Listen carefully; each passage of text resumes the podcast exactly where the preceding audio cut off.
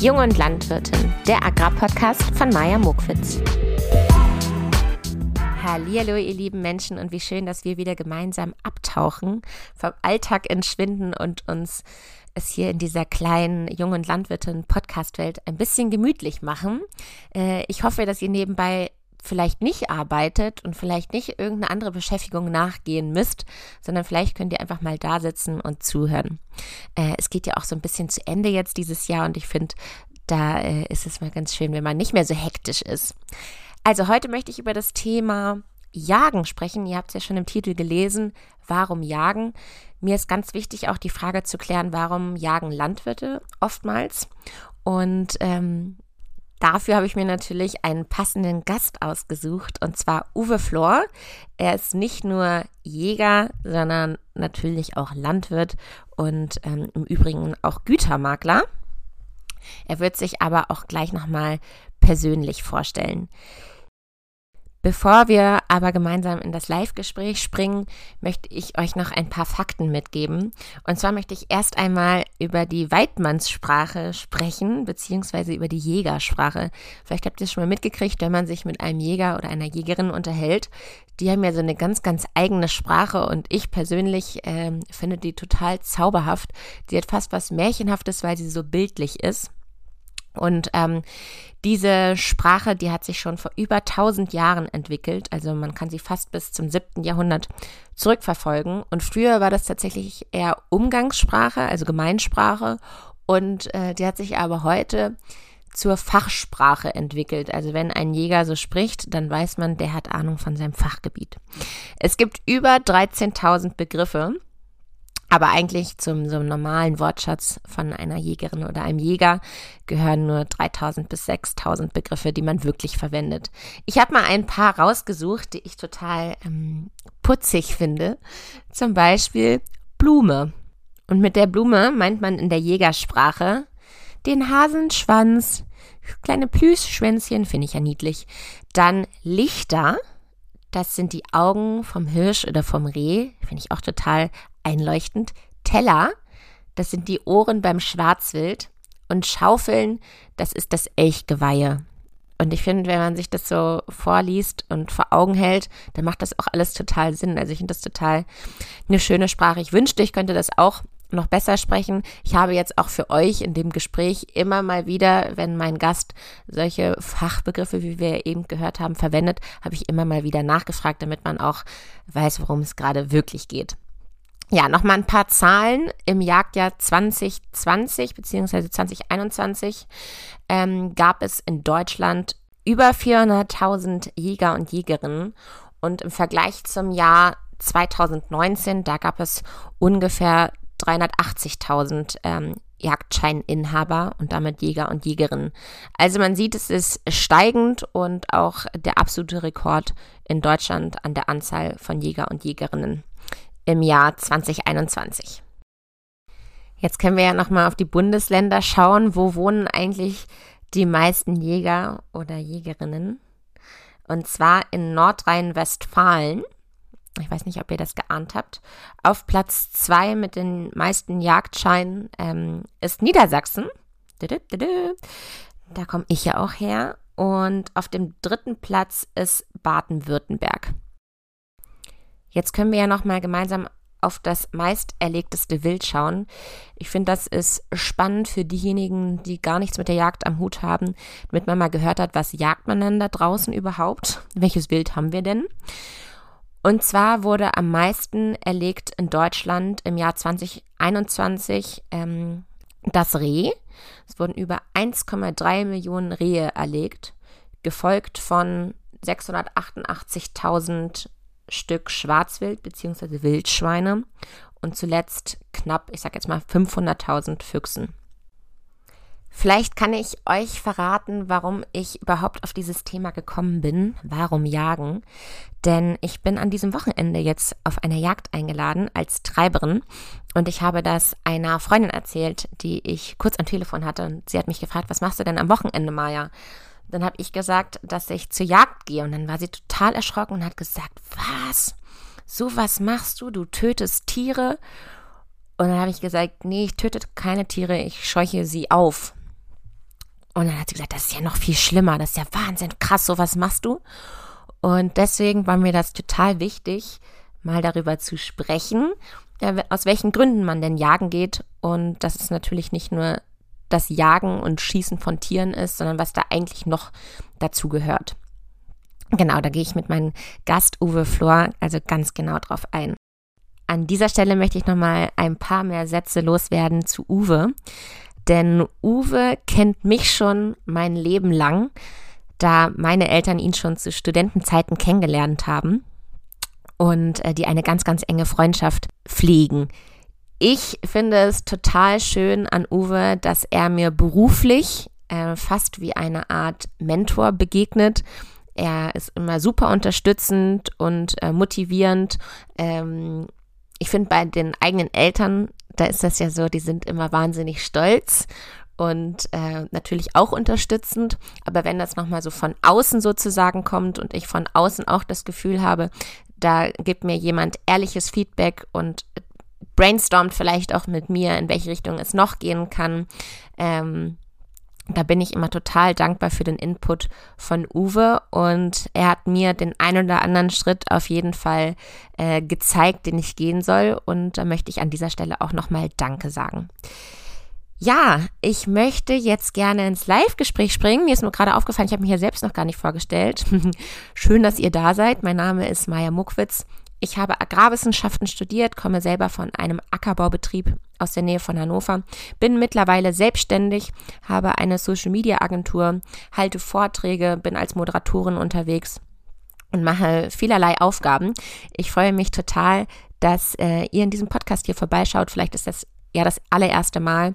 Ihr könnt auch gerne mal zur allerersten Folge klicken. Dann nehme ich euch mit auf eine Agrarweltreise und erzähle euch von der Landwirtschaft, die ich dort in ganz, ganz vielen Ländern besucht und miterlebt habe. So, und jetzt hören wir rein. Warum jagen?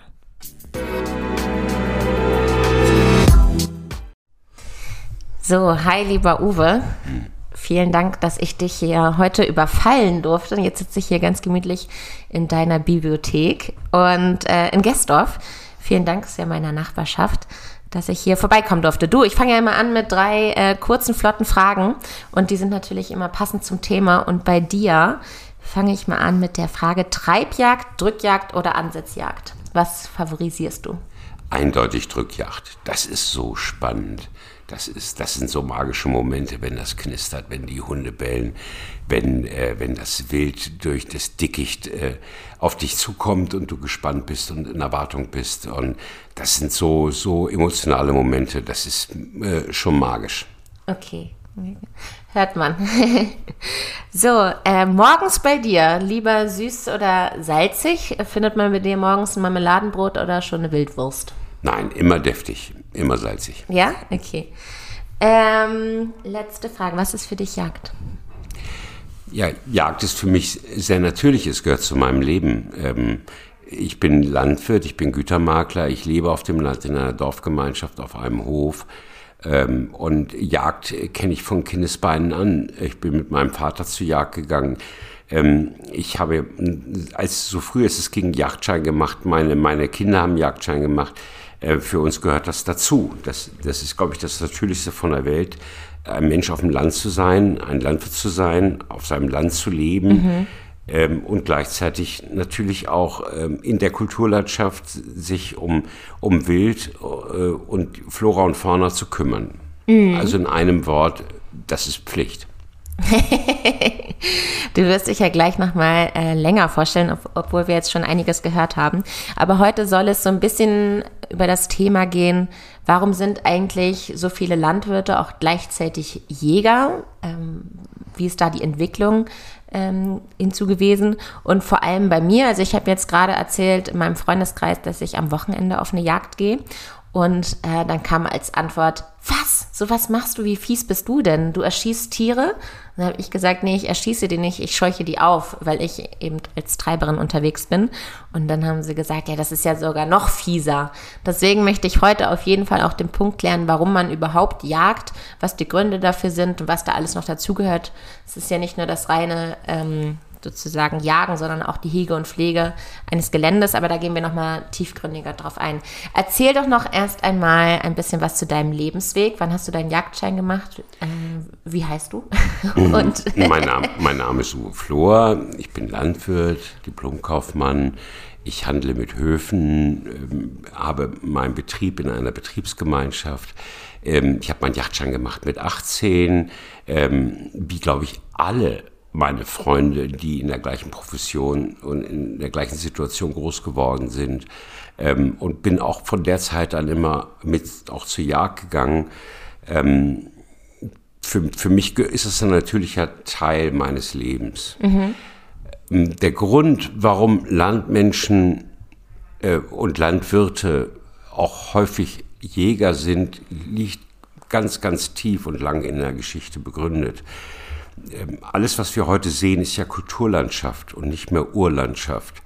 Und äh, als die Menschen anfingen, sich zu domizizieren und, und Wildtiere zu Haustieren zu machen äh, und sie auch zu beschützen und zu ernähren, ähm, äh, kam es natürlich zu einer Konkurrenzsituation, äh, auch mit den sogenannten Prädatoren. Das sind die Wildarten, die dem Menschen gleich keine eigenen Feinde haben, aber es leider auch auf unsere Haustiere abgesehen haben. Und äh, da ging man dazu über, natürlich Wolf, Fuchs, Bär ähm, nachzustellen, um seine eigenen Tiere als Landwirt, als, als Bauer zu schützen. Darüber hinaus ist es ja so, dass nach Jagdrecht ist ein Eigentumsrecht. Und mhm.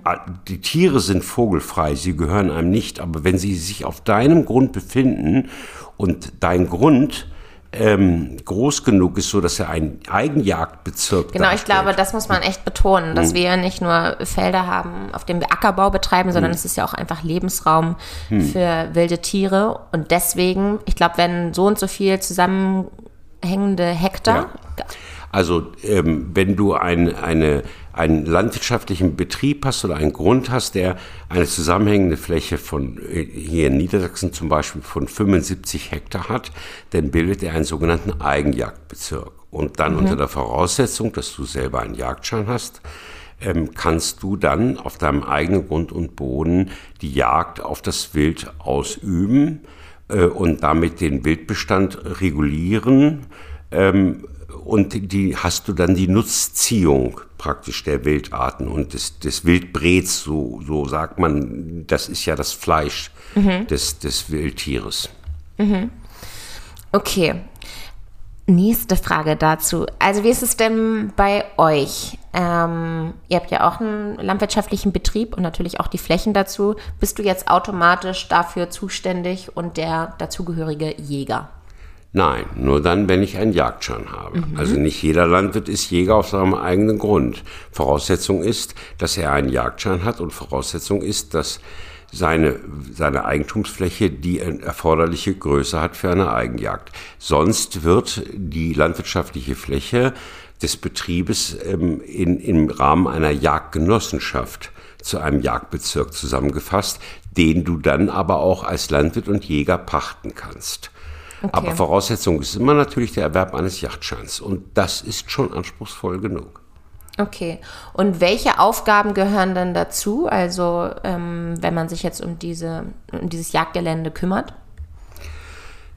Ähm, der Schuss, der ist eigentlich das Letzte. Ja, genau. Es gibt diesen Folge. Abschluss. Ne?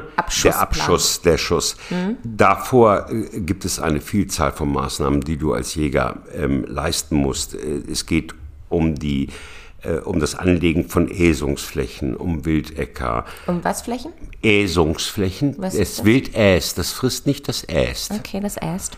Ja. Äh, man versucht Einstände zu schaffen, ähm, ähm, bildlich gesprochen Kuschelecken. Ja?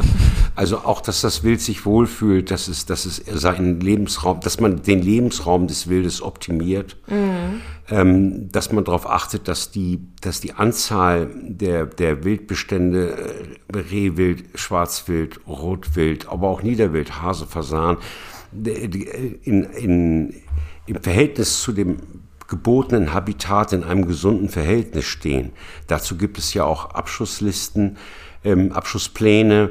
dass man, ein, dass man Zielgrößen hat, wie viel Wild auf wie viel Fläche man für wünschenswert und, und notwendig Das wird einem vorgegeben. Da gibt Ja. es also Richtlinien. Ja.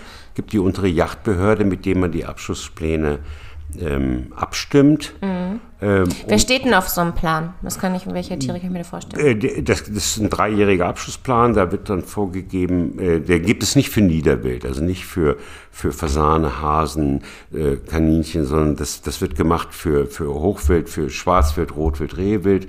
Dreijährig wird festgelegt, ähm, wie viel, äh, was der, was das Hegeziel ist. Also Hege heißt im Grunde das Bestandsziel. Wie viel Wild will ich ähm, auf wie viel Fläche haben? Und wenn ich dann den natürlichen Nachwuchs berechne, ähm, pro Jahr, dann weiß ich im Grunde genommen, was ich, was ich dem, dem Bestand entnehmen muss, dass ich ein ausgewogenes Verhältnis habe auf der Fläche. Damit es auch nicht zu Verbissschäden im Wald führt oder zu entsprechend hohen Schäden an den Kulturpflanzen in der Landwirtschaft. Deswegen übt, man- äh, muss man das halt auch regulieren, weil wie gesagt, wir sind nicht mehr in der Urwelt, wir sind, wir sind in einer Kulturlandschaft. Ja, wir haben Eingriff auf die Natur genommen und deswegen müssen wir es. Seitdem der Mensch auf der Welt ist, hat er in die Natur eingegriffen und hat dafür auch die Verantwortung, das nachhaltig dann, diesen Schaden nachhaltig dann auch zu regulieren. Ja, regulieren ist ein gutes Wort. Kannst du uns denn ein Beispiel sagen, was passiert, wenn man nicht jagen würde? Also was hätte das für Auswirkungen? Also die Auswirkungen werden vielfältig. Zum einen sind wir nun in dieser Kulturlandschaft mit ähm, zunehmender Urbanisierung, Straßenbau, äh, Verkehr. Ähm, wenn wir das Wild nicht regulieren würden, äh, gäbe es auch sehr viele ähm, Verkehrsunfälle natürlich, zum einen. Man kennt auf jeden Fall eine Person, die schon mal einen Verkehrsunfall mit einem Wild hatte. Also zumindest, wenn man auf dem Dorf lebt. Ja, auch jetzt jeden, noch. Auf ne? jeden, auf jeden Ja. Fall. Dann gibt es ähm, äh, ähm, sanitäre Probleme, wie zum Beispiel das äh, Aufkommen dieser sogenannten afrikanischen Schweinepest, also ASP, Hm. das dann übergreifen könnte auf die regulären ähm, äh, Haustierbestände, äh, Schweinebestände. Da müsste man äh, keulen, sprich töten, ganze, ganze Schweinestallbestände. Ne, Also es ist, es ist einfach so, der Mensch hat eingegriffen in die Natur. Wir sind nicht mehr im Paradies. Wir sind Sag sowas nicht. wir, wir leben in einer Kulturlandschaft und wir tragen Verantwortung für alles. Nicht nur, nicht nur für die Kulturpflanzen, für die, für die Haustierbestände, sondern auch auf der anderen Seite natürlich auch für die Wildbestände, dass alles in einem ausgewogenen Verhältnis da ist. Und es würden sich natürlich die ähm, Prädatoren, Ja, die Prädatoren. die würden sich durchsetzen.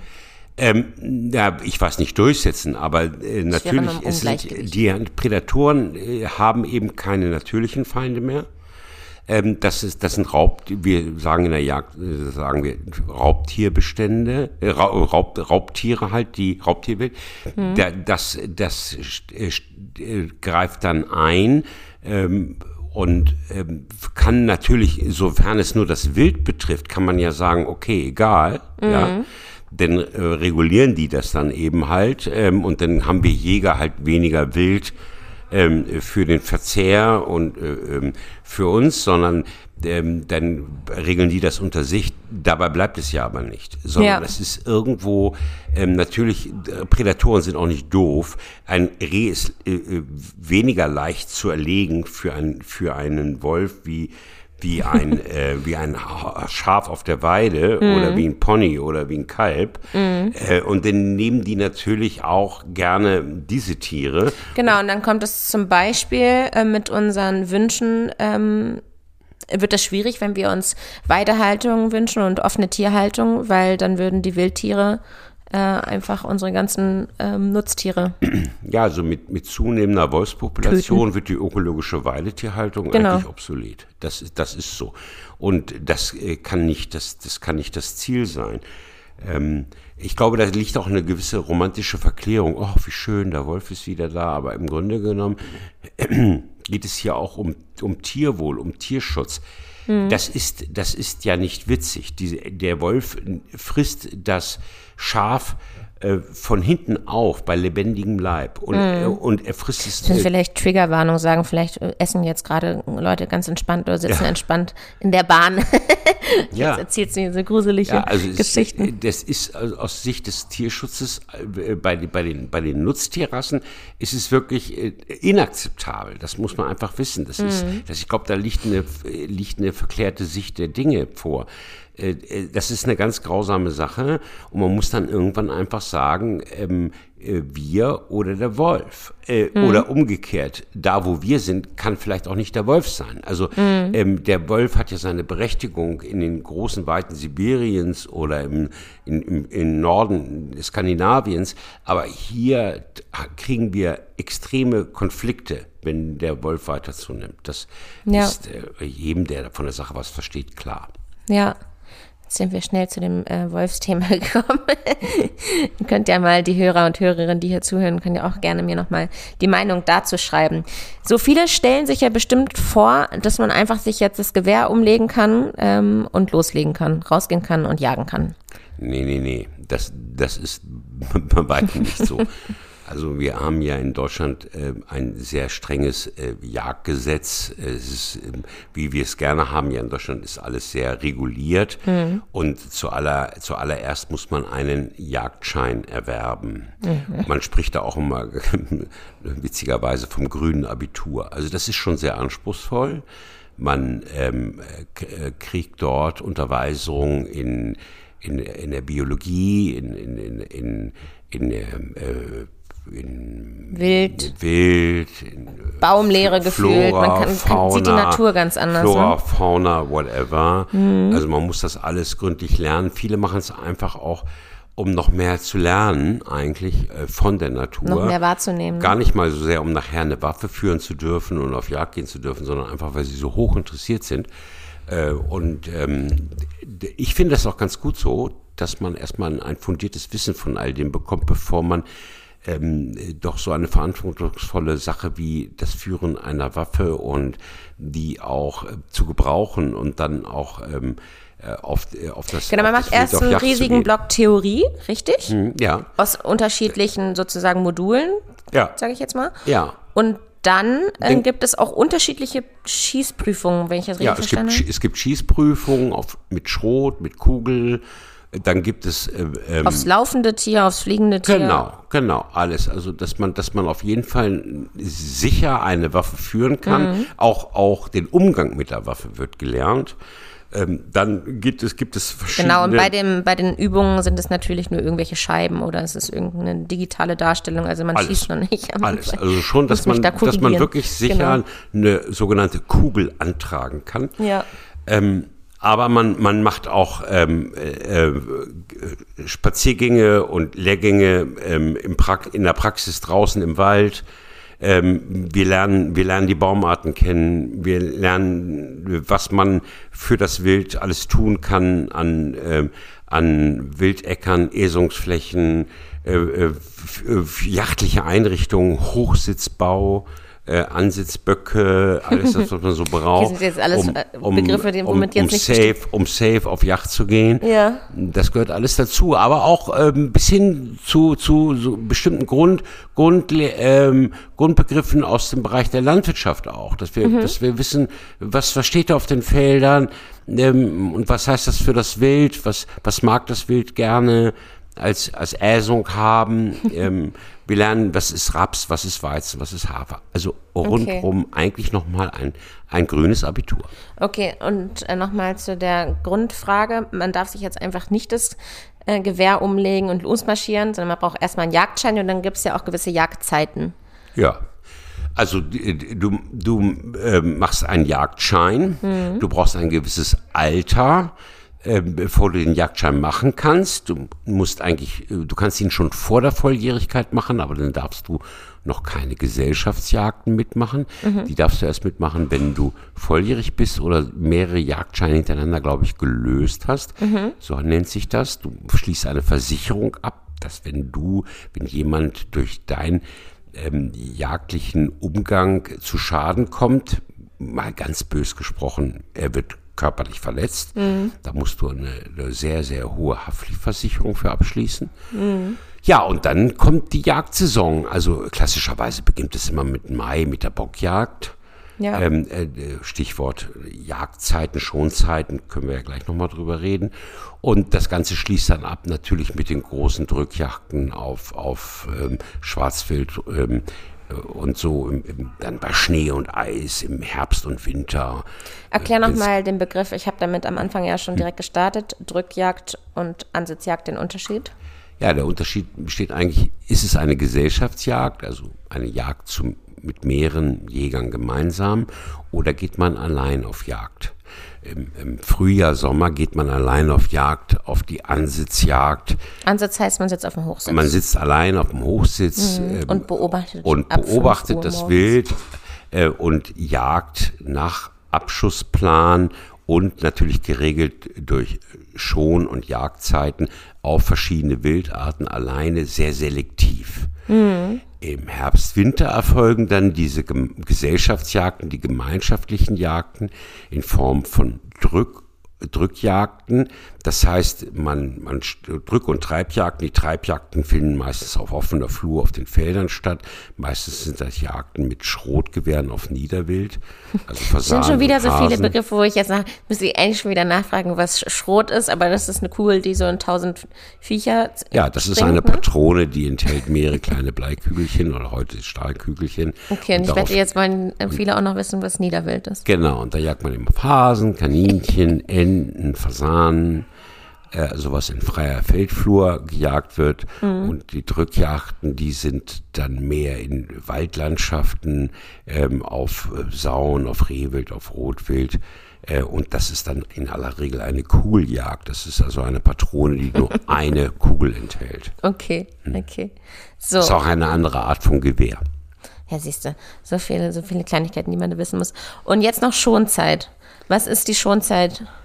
Ja, geschont wird ja grundsätzlich dann, wenn der Nach wenn, wenn, wenn die Tiere tragen sind, wenn Nachwuchszeit ist.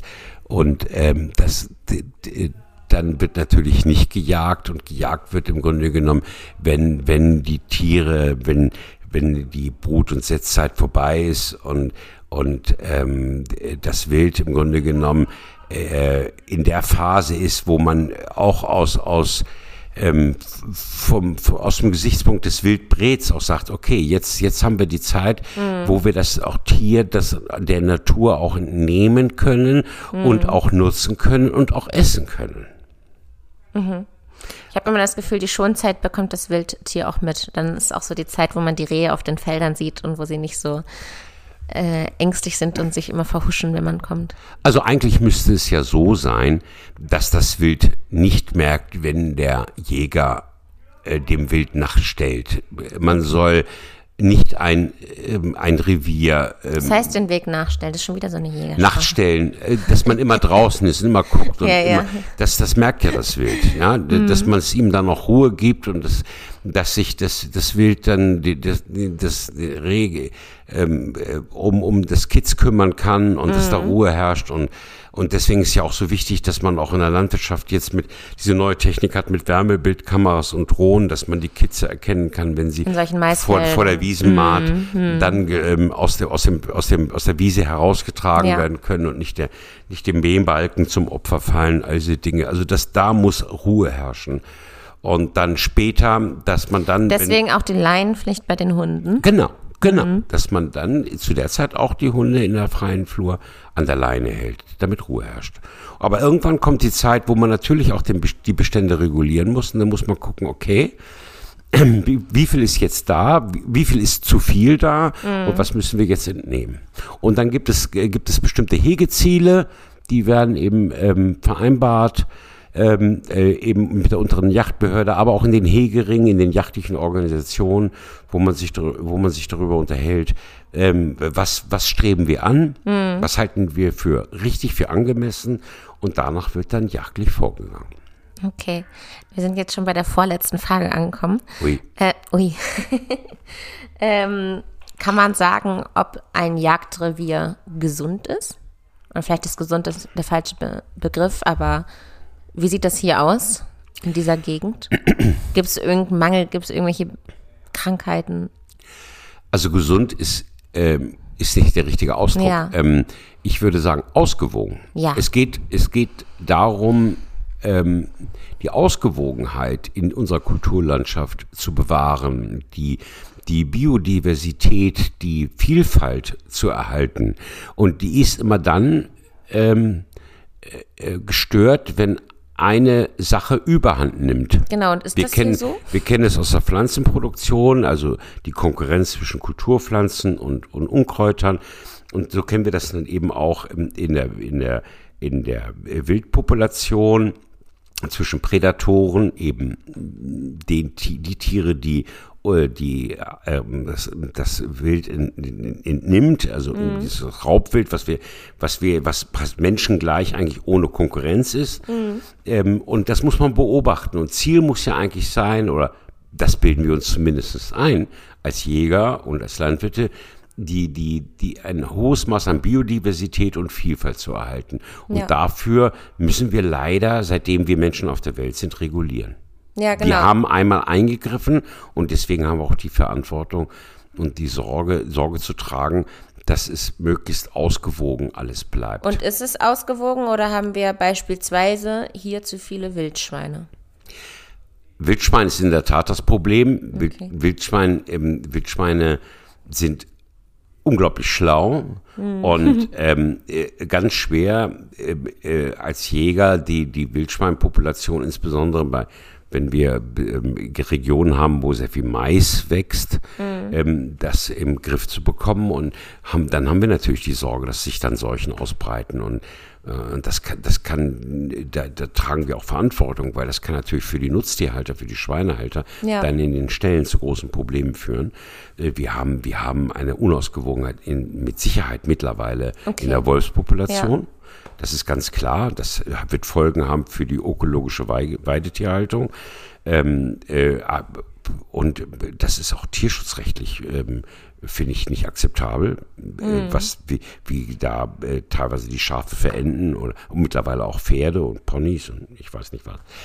Äh, Das sind so, Also so wieder ein plakative Zeichen, Beispiele. dass das Jagen sozusagen die Berechtigung hat, weil es sonst aus einem Un in ein Ungleichgewicht kommt. ja, Genau. Äh, äh, ganz klar, Jagen hat eine Berechtigung. Wir können, wir können nicht in diese Welt treten, die Welt uns untertan machen und dann aber sagen, ja, jetzt lassen wir die Sache aber, aber mal ähm, auf sich beruhen. Die können, das kann jetzt Schauen, alles, was da passiert. Genau, genau, schauen mal, was passiert. Genau. Das überlassen wir alles ähm, sich selbst. Das ist unverantwortlich. Hast du das Gefühl, allerletzte Frage und auch passend zu meinem Jung- und Landwirtin-Podcast, dass Jagen eine Tradition ist und dass es weitergeht? Also, dass auch genügend Junglandwirte das lernen wollen?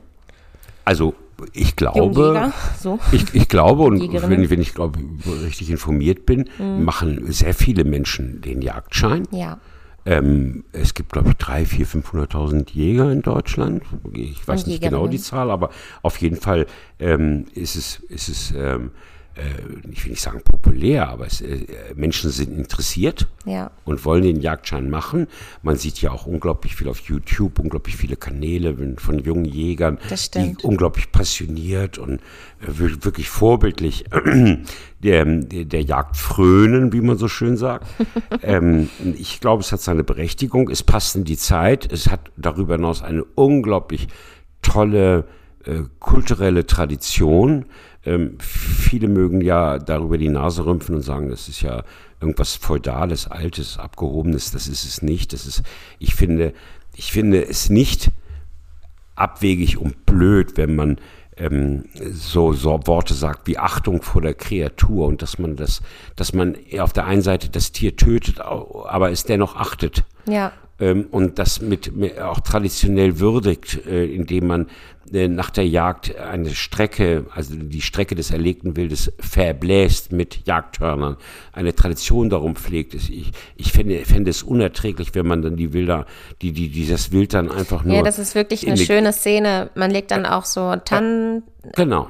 Genau. Zapfen dazu. Ein, da gibt es ein richtiges jagdliches Brauchtum und das, das gerade in Deutschland sehr ausgeprägt ist, eigentlich noch ausgeprägter als in allen anderen Ländern.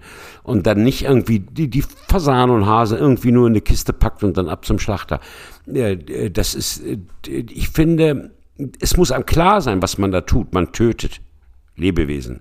Und ähm, man, äh, man kann es nicht, ähm, äh, man, man, man würdigt es, indem man im, im Grunde genommen eine Tradition, einen Akt darum auch zelebriert. Mhm. Damit macht man es ja nicht ungeschehen. Es muss ja sein, ja. Mhm. Aber man, man hat, man, man, man gibt dem Ganzen eine, man gibt dem Ganzen eine Würde. Ja. Also ein Stück weit äh, vergleichbar mit, mit, äh, mit einer Beerdigung. Mhm. Ja. Ähm, ähm, das ist vielleicht ein Tool, was es, was es einem erleichtert, das zu tun auch ja, mhm. indem man das Gefühl hat, ich aber wir machen es irgendwie einen, einen, einen, schwierigen Begriff dafür finde, sondern es ist ja wirklich eher eine Hochachtung, eine Art Fest. Ja. Äh, ja äh, und es macht einem das vielleicht auch leichter oder man gibt dem eine andere, ähm, eine andere Ebene. Ja? Mhm. Es, äh, äh, das, es geht hier nicht ums Abschlachten, ja, sondern es ist die Jagd und es ist eine Notwendigkeit. Und wir man, haben ja auch gehört, man, ihr haltet ja auch, ihr erlegt ja auch to äh, tote, kranke Tiere, die ihr ja auch erlöst. Vornehmlich, das ist ja auch teilweise vornehmlich, eine Erlösung. Auf jeder Jagd, auf mhm. jeder Jagd gilt als erstes krankes, altes. Tier, äh, krankes altes Tier geht vor allem anderen. Mhm. Das ist das, das ist auf jeden Fall so, ja. Okay. Ja, Uwe, vielen Dank für deine ähm, Erzählungen und für deine Aufklärung auch an dieser Stelle. Gerne. Äh, freue mich, dass wir dieses Thema nun endlich hier mal behandelt haben. Und nun wissen wir, dass Jagen eine Berechtigung hat und dass es eben viel mehr ist als nur ähm, das Gewehr umwerfen und rauszugehen. Ja. Ich danke dir. danke dir, Uwe. Ich danke dir auch. Ihr Lieben, vielen Dank fürs Zuhören bis hierhin. Ich hoffe, ihr konntet einiges daraus mitnehmen. Ich bin sehr offen für Kritik oder Rückfragen. Schreibt mir gerne. Ihr findet alle Informationen, wie man mich kontaktieren kann, in den Show Notes. Wie in jeder Folge möchte ich natürlich auch diese Folge jemanden widmen. Und wie könnte es anders sein bei diesem Thema? Natürlich möchte ich diese Folge den Jäger und Jägerinnen in Deutschland widmen. Und wie immer, meiner Sina. Wir hören uns. Tschüss.